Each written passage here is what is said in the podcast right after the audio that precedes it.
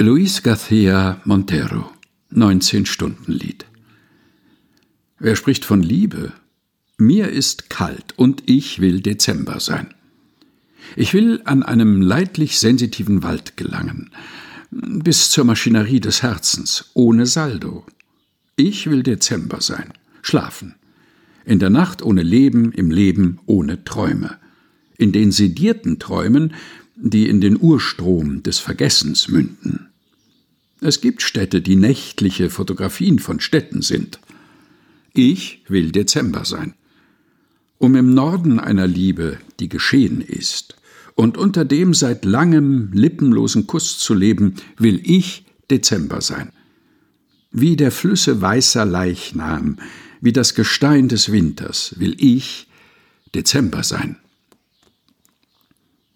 Luis García Montero 19-Stunden-Lied gelesen von Helga Heinold. Aus dem Buch Die Zeit ist kein Fluss, übersetzt von André Bastian, erschienen im Afeier Verlag.